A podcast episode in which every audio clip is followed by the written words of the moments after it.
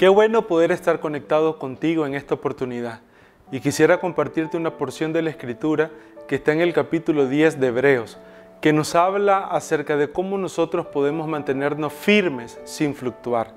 Dice el versículo 23, mantengamos firme sin fluctuar la profesión de nuestra esperanza, porque fiel es el que prometió, y considerémonos unos a otros para estimularnos al amor y a las buenas obras. Hebreo nos habla acerca de cómo nosotros podemos mantenernos fiel y constante.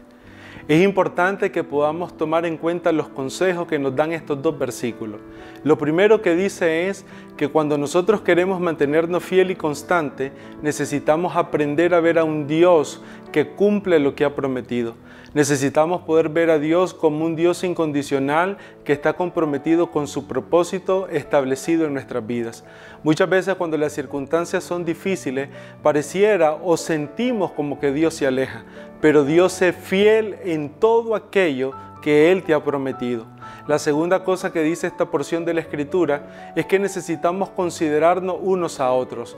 La vida cristiana, la vida de fe, no puede ser vivida desde una plataforma aislada, no puede ser vivida desde una plataforma donde nos separamos los unos de los otros. Al contrario, necesitamos estar conectados, necesitamos estar cerca. Pablo decía, aunque estemos ausentes en el cuerpo, estamos presentes en el Espíritu, conectados en el Espíritu.